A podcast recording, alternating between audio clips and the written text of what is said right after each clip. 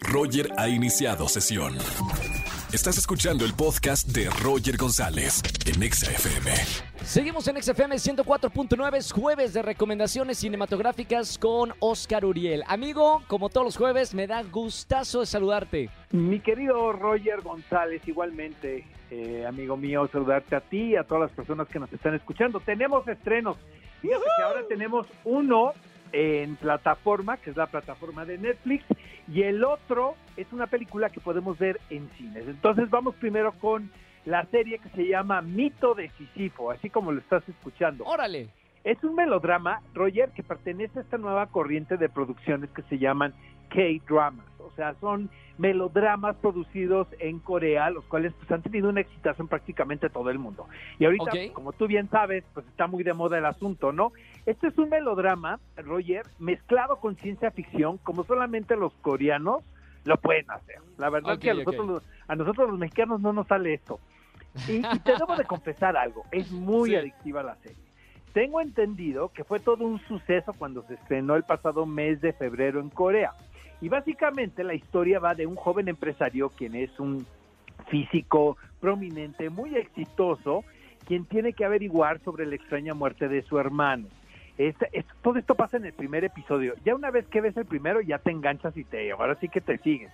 Entonces le tengo que advertir al público esto. Y bueno, este personaje tiene una relación con una misteriosa mujer, quien nos da la impresión, no quiero contar mucho del asunto, que es una viajera en el tiempo. Y esto con la finalidad en general, Roger, de salvar al mundo, ¿no? Los efectos digitales son muy correctos, nada extraordinario, pero considerando que se trata de una serie de televisión, pues vale la pena hacer mención especial. Como te digo, el K-drama te atrapa desde el primer capítulo, son 16 episodios, juega un papel muy importante el elemento de una maleta, de una vez te digo, y hay Sí. un buró de control que son pues como los villanos, ¿no? De esta historia. No hay, no hay nada nuevo bajo el sol, simplemente es divertimento puro.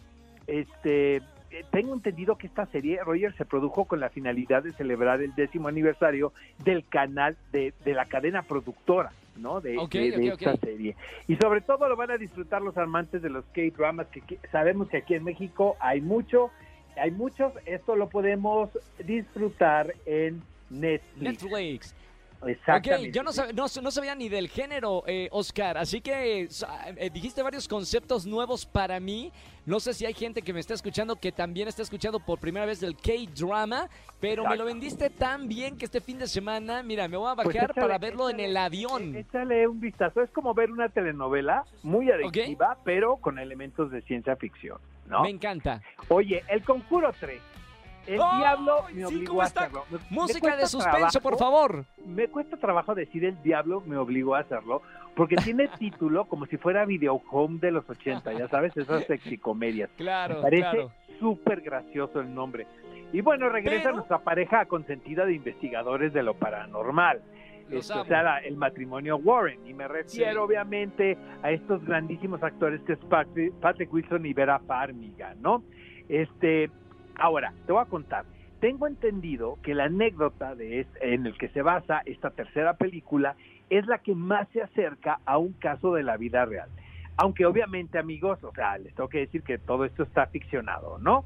No es ningún documental. Pero de acuerdo a las crónicas, el caso que se retrata en esta película, pues realmente fue más o menos así como lo plantean, sucedió en la vida real. La película cumple perfectamente con lo prometido. Obviamente no está James Wan, quien es el creador de estas atmósferas tan adecuadas de las películas. Yo la verdad te tengo que confesar algo, mi querido Roger. Sí. Disfruto muchísimo las cintas del conjuro. A mí me encanta el género del terror. Aquí la pareja principalmente trata de esclarecer el crimen cometido por Arnie Cheyenne Johnson, quien asegura que el demonio fue el responsable de los asesinatos que él cometió. Entonces, este, ya no está James Wan, pero está Michael Chávez, quien es el director de esta película. Los protagonistas son muy carismáticos, los efectos especiales están bastante bien logrados, ya saben a lo que van, ¿no? Pero creo que la película ha sido un trancazo ahora en su en su corrida comercial por los cines y, y me da mucho gusto decirte esto, Roger, pero creo que ya la actividad se está reactivando casi al 100 en las salas Me cinematográficas, cosa que nos tiene súper contentos. Me, me consta porque yo ya empecé a ir a- al cine eh, bueno, con todos los protocolos y, y, bueno, no, no, no quiero hacer una venta de nada, pero tengo que darle un aplauso a, a Cinépolis porque está haciendo las cosas maravillosas de cómo tratar al público en una pandemia. Es de verdad eh, un ejemplo a seguir para muchas otras empresas de otros eh, rubros. Totalmente de acuerdo contigo, mi querido Roger. Y para que el público sepa qué ir a ver al cine, por ejemplo, queremos recordarles que este sábado nos escuchamos en punto de las 10 de la mañana, obviamente en Exa FM 104.9 para escuchar qué película ver. Tenemos ahora sí que la lista de estrenos, entrevistas, regalos y muchísimas sorpresas más. Está Gaby Mesa, está un servidor y están muchos invitados. Entonces este sábado 10 de la mañana nos escuchamos. Fantástico. Gracias, Oscar. Te mando un abrazo muy, muy grande. Igualmente, y amigo, ya nos vemos pronto. ¡Yuhu! Nos vemos prontito.